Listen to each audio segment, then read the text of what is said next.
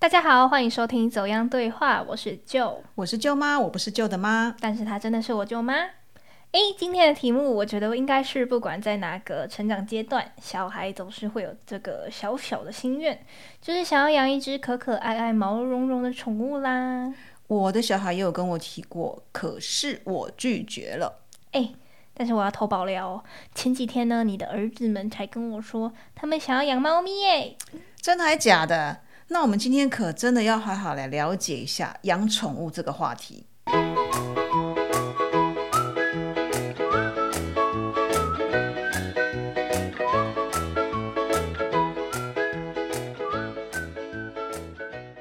诶，舅妈，你有养过宠物吗？我有养过宠物，以前在我跟舅舅刚结婚的时候，我们养了两只米格鲁，就是英国皇家猎犬，就是那个卡通的史努比，你知道吗？哈，哦，知道知道。我们会养这个宠物，是因为我们结了婚，过不久就去意大利度蜜月嘛。那回来之后呢，我们就想说啊，那时候还没有小孩，养个宠物来玩玩好了。然后呢，我们就去宠物店选了这个宠物来养。诶，我们那时候就选了两只米格鲁回来养，然后还帮他们取了很 fashion 的名字哦。你知道是什么吗？什么名字？我刚才不是说我们去意大利度蜜月嘛？那意大利的那个米兰啊，就有很多名牌嘛，啊，是包时尚啊产业这对些衣服啊。可是我们那时候去度蜜月的时候都没有买，所以这两只狗呢，我们就帮他们取了非常时尚的名字，一只呢叫 Prada，一只呢叫 Gucci。哈哈，好高级哦。对，满足一下我们那个名牌的欲望这样子。但是我我们买回来养没多久，大概养了两个多月吧，狗狗就陆续得了肠胃炎，然后我就要一直带他们看医生。然后狗再更大一点呢，我因为我要去上班，我就把它们关在笼子里面，不想让它们跑来跑去的。可是常常我下班回来一开门呐、我就发现这两只狗居然在门口对着我摇尾巴迎接我。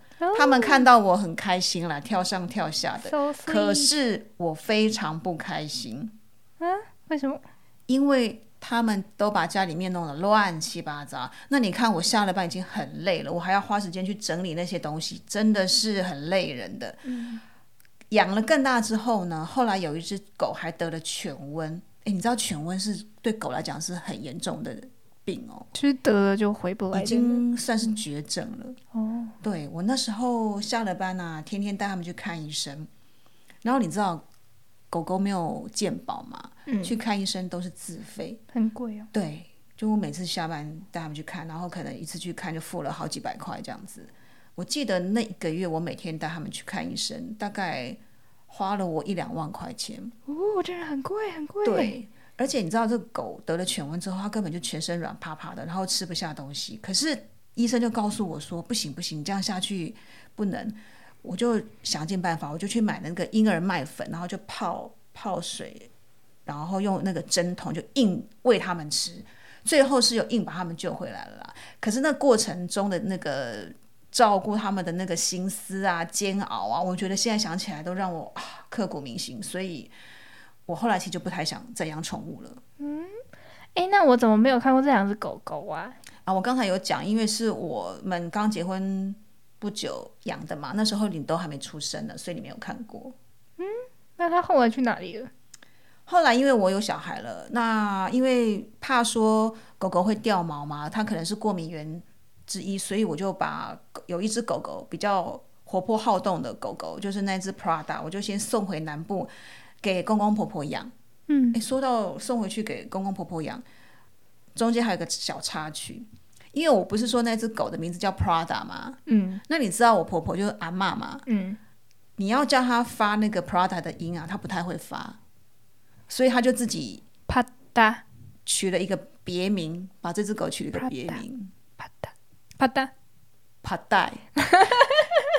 你知道帕带是什么意思吗？啊，头脑笨笨的。对我们家那一只聪明伶俐活泼的高级犬 Prada 就变帕带，你知突道吗？然捞好多哦、对，那呃，我刚才讲得了犬瘟的那只狗就留在台北，我们继续照顾它了。可是后来因为要照顾小孩，也没有办法照顾狗，后来还是把它送回南部去了。那因为它生过病之后，就身体状况比较不好，然后在一次那个过马路的过程当中，它不小心，然后就被车撞死了。嗯，好难过。对，然后那只 Prada 因为太活泼好动了，常常自己跑出去玩，也被人家抱走了。呃，所以呃，最后的结果都不是很好。嗯，对，我所以就因为这个原因，我就不太想再养宠物了。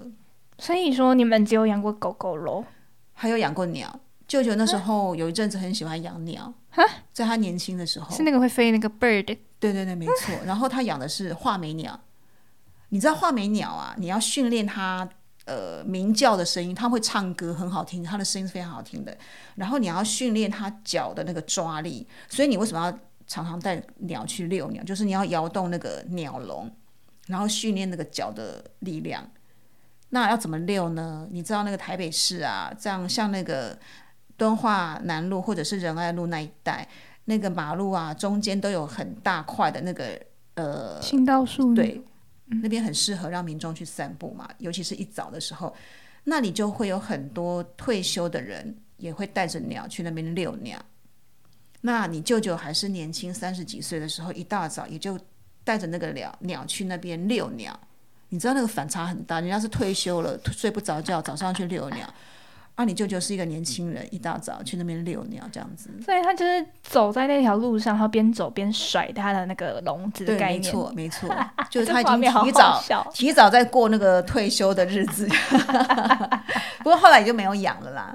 嗯，其实听你讲这些养宠物的经验啊，我还是觉得，因为我没有养过宠物，所以我对于养宠物真的好有憧憬哦。嗯，怎么说？就像我小时候就会跟我爸爸妈妈说，我想养狗狗，我想要猫养猫咪。可是因为我家住大楼，所以他们当然就会拒绝我。但我小时候就爸爸妈妈也蛮常常带我去逛夜市，以前还有那种捞鱼的摊贩，你知道吗？嗯，我捞过啊。对对对，就是以前蛮多，但现在可能比较少一点。嗯，而且大部分他们那种捞鱼的摊贩啊，都是用那种蛮容易破掉的纸网让你去捞，就有点捞不到鱼。对，不过我以前常去的那个摊位很特别，它是用铁网，那就是要让你们捞到鱼啊。对，所以我怎么捞都是有满满的鱼，然后他就捞完之后就让你装在一个小小的塑胶袋里面，让大家拿回家养。可是那时候因为我可能年纪比较小，然后再加上饲养的观念没有那么好，所以就把鱼养在一个比较小的盆子里面。然后养鱼其实也没有办法跟它互动，你其实只能喂鱼啊，然后整天看它游来游去，就养宠物的那个成就感蛮低的。最后呢，这些鱼可能是因为饲养的空间不够大，再加上我们没有打氧气进去，它们最后都死掉。其实这件事情给我也蛮大的打击，就是我后来不太敢跟我爸妈说我想要养宠物了，因为我也很害怕我会养死它们。真的，像你看我说我那个养狗的经验啊，看到自己养的宠物跟它相处那么长一段时间，然后就离开了，其实心里面还真的蛮难过的。嗯嗯嗯。那像我刚才说，我其实有一段时间就不太敢跟爸妈说我想要养宠物了嘛。嗯，我会重新拾回这个念头呢，是因为最近我看到我有朋友他养了宠物之后，对身心有一定的疗愈程度，就是他本身有一点忧郁症。然后他养了一只猫咪之后，我觉得他好像又比较开朗一点了。然后我就觉得说，哦，原来他们是有这种疗愈的功效啊。然后再加上我考虑现在其实也有，呃，再加上考虑到我现在其实长大了，不像以前对于养宠物是比较没有责任心的，所以我也还蛮想要试试看养宠物。那你想要养什么宠物呢？我原本还是对狗狗有一点憧憬，但是我后来不想要养狗了，因为。自从我家楼上养了一只狗狗，每天都在刨地板呐，就是那种，直接做音效，然后还会汪汪叫，然后所以我整天都在投诉他们，然后他们也被我投诉到麻痹，然后就是他们照样找，照样吵他们，然后这样就是很心死，所以我就不想养狗狗了，真的会打扰到别人呢。哎，你说到这个啊，我后来又想到了，我们后来不太想养宠物的原因，是因为我不是讲说我们养狗嘛，那我们有一阵子就把狗养在那个阳台。嗯，虽然有教他们要在固定的地方大小便，可是他们有时候就是还是会不听话，就还是会在阳台然后四处大小便这样。那你知道那时候舅舅回来，下班回来一身累，然后就看到一进门就看到啊，地上怎么有这个大便啊尿尿，他就火气就上来了，生气了，生气了。对他就要边打扫，然后就边骂那个狗，你知道吗？那狗被他骂到。害怕，然后就缩在那个墙角那边，就是很无辜的眼神一直看着他，想说我到底做错了什么事情？你就看到舅舅那边噼里啪啦就大骂他，教你怎么教不会？我不是告诉你要在这边大小便吗？你怎么到处乱跑什么之类的？我看到的情景，我一方面觉得很好笑了，一方面也觉得啊，我的老公好可怜，然后我也觉得那只狗好可怜，所以最后我们真的决定不要再养了。呃，是放放彼此放放彼此一马，真的。哎，那你说你不想要养狗了，你是想要养什么？猫咪吗？哎，我前阵子真的是太想太想太想养宠物了。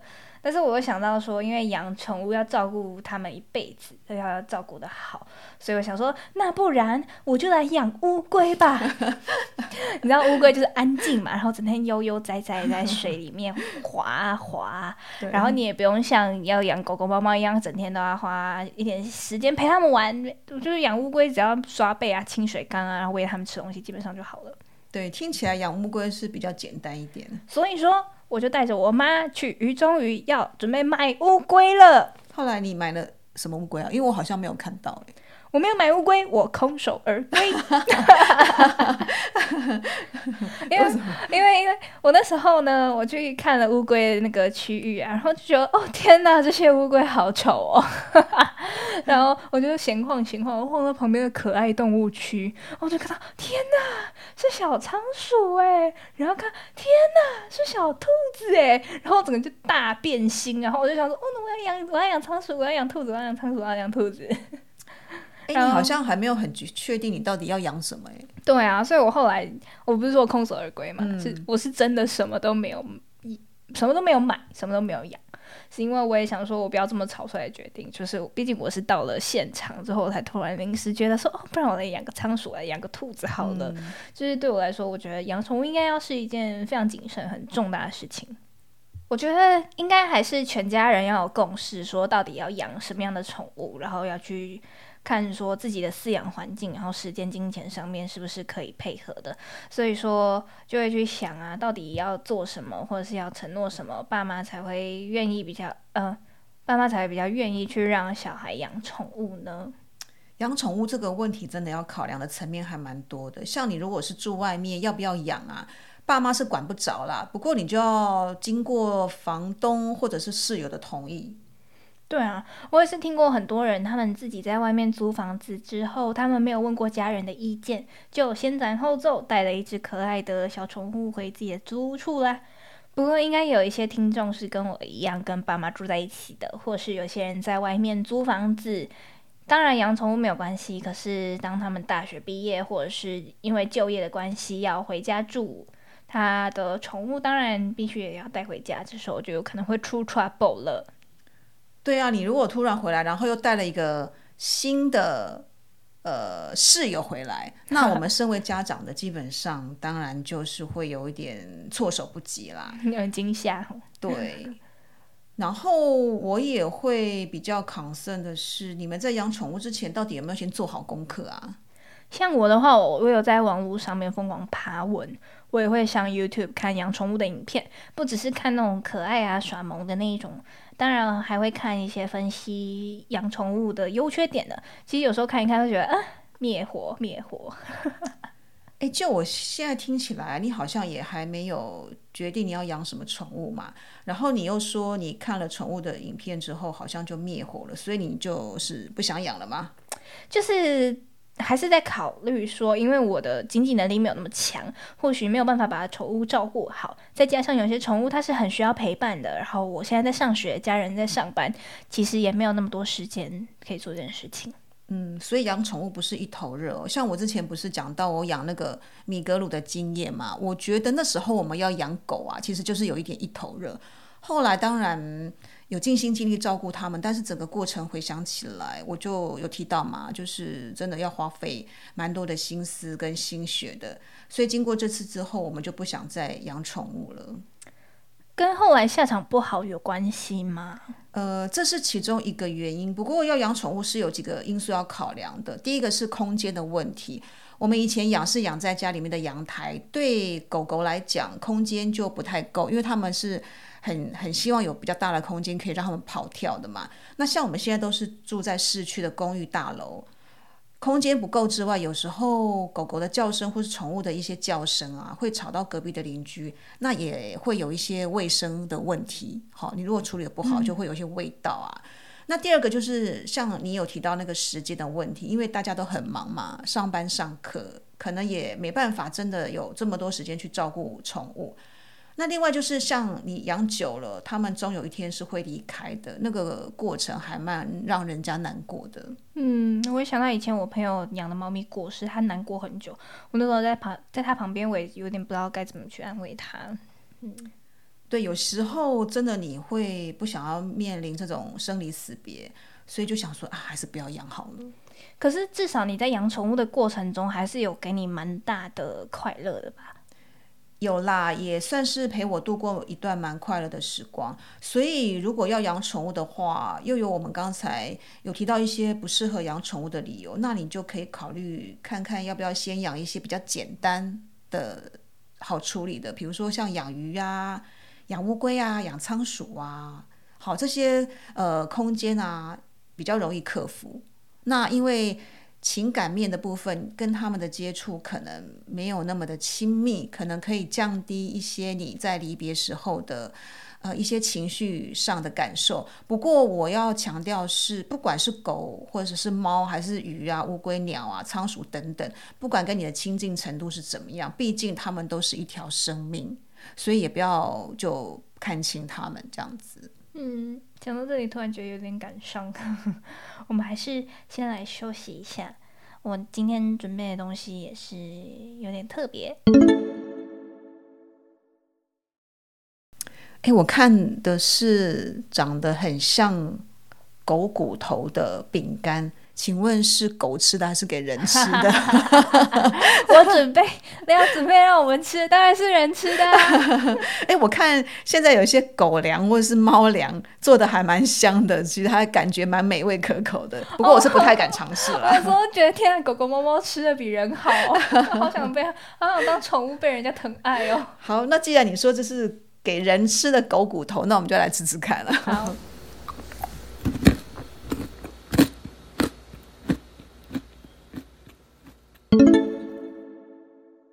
那大家如果想要养宠物的话，其实也可以去多多留意一下那个宠物的来源，它的管道是什么。就像是现在，其实蛮多人在提倡，你要养宠物，不要去宠物店购买。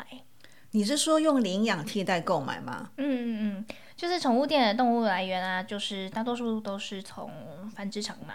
然后或许宠物店会标榜说这个繁殖场是合法的，但是它就算是合法的，你也不太确定说它那个饲养的环境是不是好的。像我之前去屏东采访的时候，我的受访者他养了六只柴犬，柴柴哟，很可爱，柴柴哟。其实要养到柴犬，我觉得是不太容易，毕竟很多人都是用购买的。然后如果要领养的话，因为它是很热门的品种，所以大家都会去抢，很难去排到。对，那我那个受访者，他这几只柴柴都是从繁殖场救出来的，救出来哦？为什么要去救出来啊？因为这些狗狗呢，它它那个繁殖场是不好的繁殖场，它很多都是从近亲繁殖，像它养的这六只柴柴，多多少少身体都有点毛病，然后像有一只就非常明显，它的智力是不足的，所以要照顾好它们，要花很多时间、很多金钱。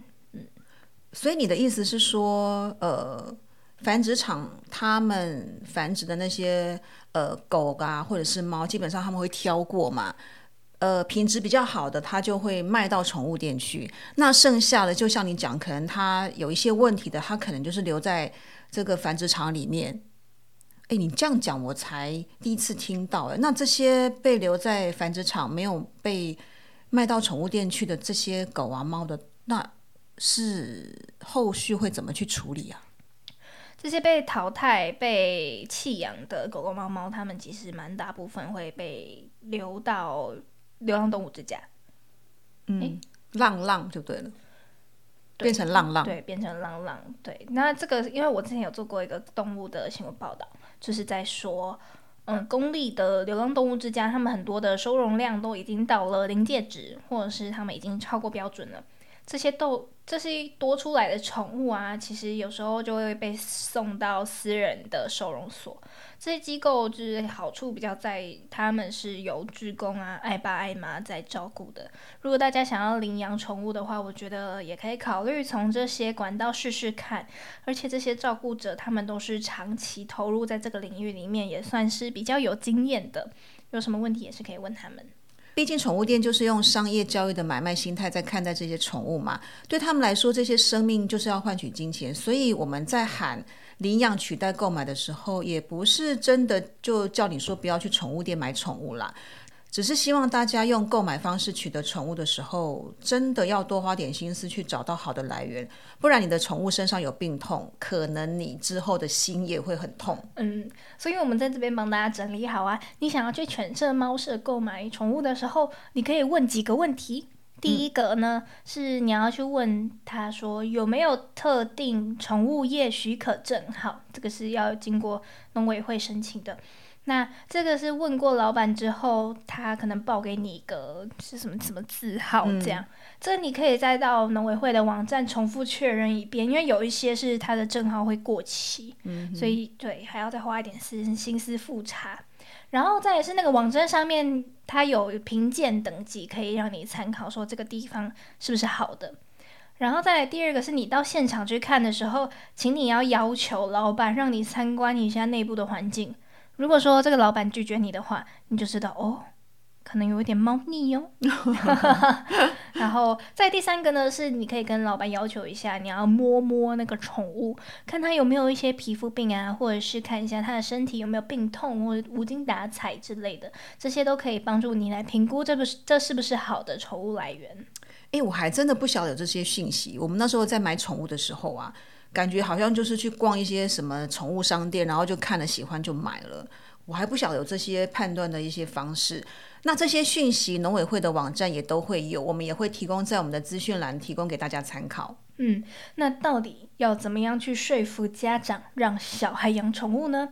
因为我本人还在抗战中，可是我有听过一个很厉害，然后已经成功的例子，就是我朋友呢，他小时候就很想要养猫咪，但是他妈妈就不准。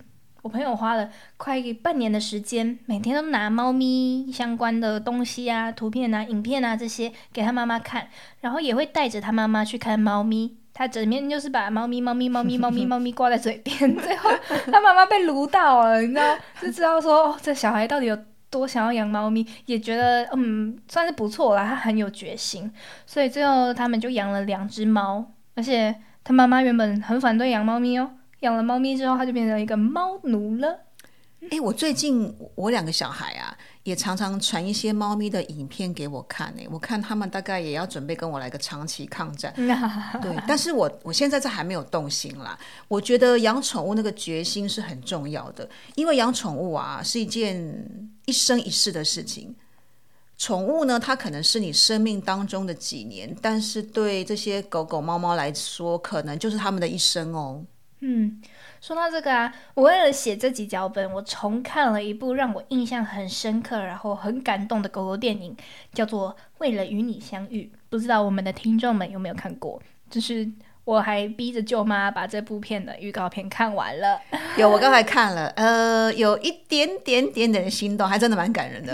我当我跟你说，我光当初光看那个预告片，我就哭的要死，我觉得天哪，太感。就是我觉得推荐给所有不管有没有宠物的人都可以去看，而且我觉得看完之后应该会蛮想要养狗狗的。我是只有看预告片了，那到这部电影到底在讲讲些什么？主角呢是一只叫做贝利的狗狗，它重新就是投胎转世好几遍，就是为了要找到狗狗生命的意义。它在它的第二世遇到了很爱它的主很爱它的主人，一个叫做伊森的小男孩。那 Bailey 他陪着 Ethan 长大之后呢，因为他老了，器官衰竭而去世。之后，Bailey 他又重新沦为了很多次，当了警犬，救了很多人呢。虽呃，最后在出任务的途中中弹死亡。重生之后，又陪了一个女大学生读书、结婚、生子。之后，这只狗狗它又重生，变成一个被主人永远拴在屋子外的可怜狗狗。其实看了很心疼。嗯。那后来最后它被弃养了，它在流浪的途中重新找回那个已经年老色衰，也没有色衰，已经年老的伊森，他才知道说，原来他的一生就是为了要跟伊森相遇。哇！我想要跟大家分享他的最后一句台词，我觉得好感动哦。他说：“活着就要开心，有能力就去救人，舔你喜欢的人，不要因为痛苦的遭遇就伤心，也不要因为能力有限而生气。只要活在当下，这就是狗狗生命的意义。”我听你这么描述，还真的蛮感人的。不过我是觉得，哎，这只狗为什么每次轮回都变成狗？哎，它至少也有换性别，它从男生变女生。哦，而且还是不同种的狗，对对对对对。那我也一直在想，说为什么我会被这部片打动？我觉得是因为那个主，呃，我觉得是因为那个主人很爱宠物，然后宠物也很爱主人的这一份。单纯的爱与陪伴是一个非常触动人心的事情，在电影里面也可以看到主人们可能因为呃遇到不同的寂寞啊，或是遇到不同的人生难题，但但是他们再难过再伤心，只要看到他的宠物一眼，每个人都笑了，即便是一个很冷冰冰的人，他也觉得是被温暖到了。诶，听你这么讲哦，我就发现说。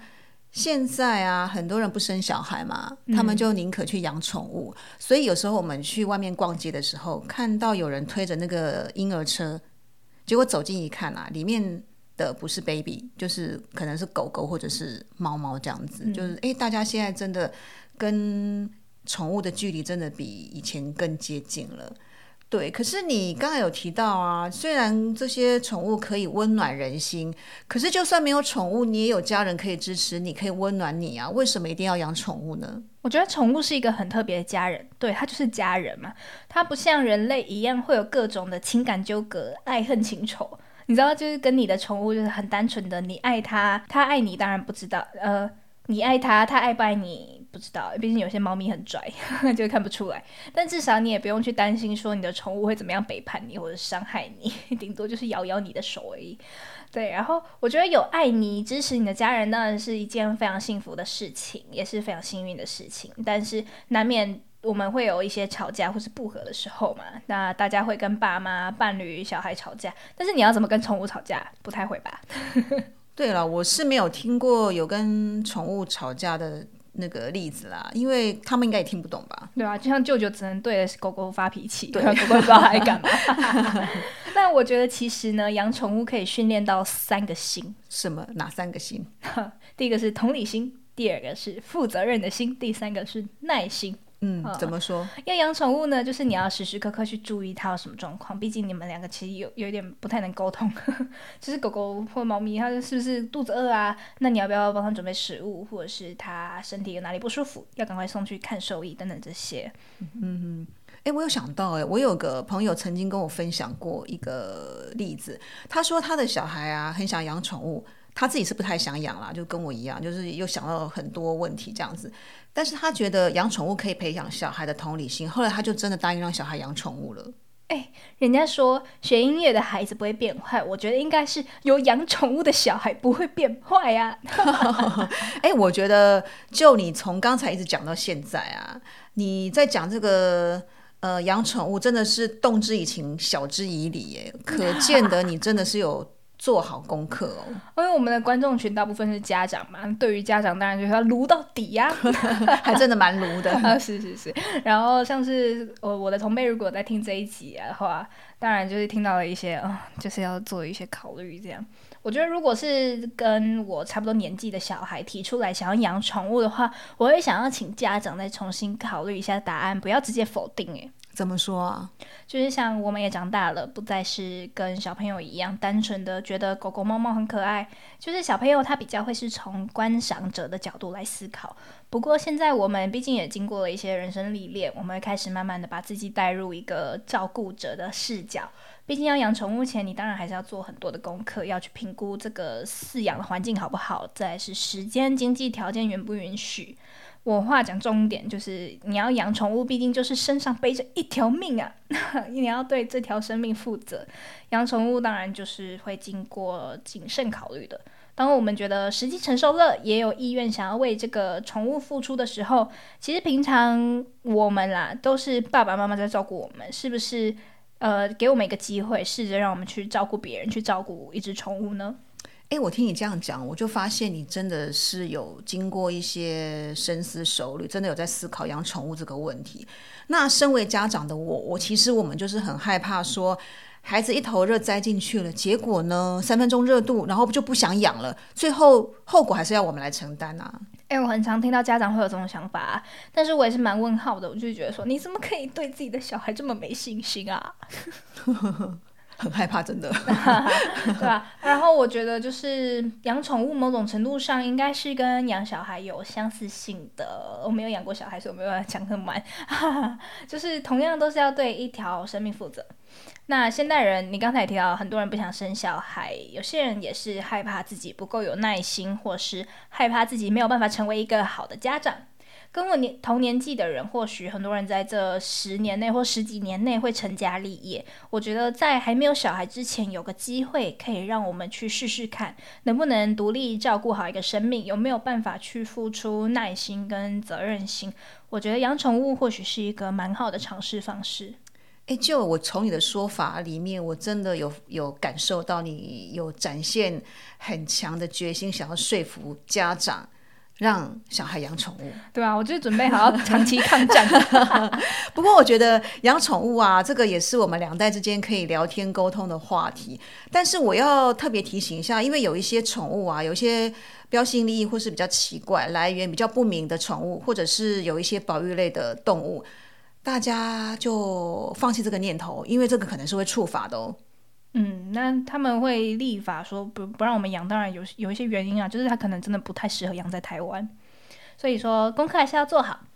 然后呢，如果大家跟我一样是身为小孩，想要跟家长沟通养宠物的，你可以试着把这一集播放给你的爸爸妈妈听。舅妈，你觉得听完我今天讲的话，你有动摇了吗？呃，我希望我的小孩来跟我好好讨论一下他们养宠物的一些想法，开启我们的沟通桥梁。那我节目上架后，马上就播给你的小孩听。好好好好好。好，那希望我们今天的走样对话的内容，可以让收听节目的你有所收获，让你们的亲子关系可以更融洽、更亲密哦。也欢迎你在走样对话各个收听平台按下订阅。如果是在 Apple Podcast 收听的话，就帮忙按下五星评分，并且写下你喜欢这个节目的原因或是建议。也欢迎你把节目分享给身边所有的朋友。那如果你有想收听的主题，也可以透过我们的 email 告诉我们。我们的 email 在每集的节目资讯栏当中都会呈现给大家看哦。好，那今天的走样对话就到这里结束，我们下次见喽，拜拜。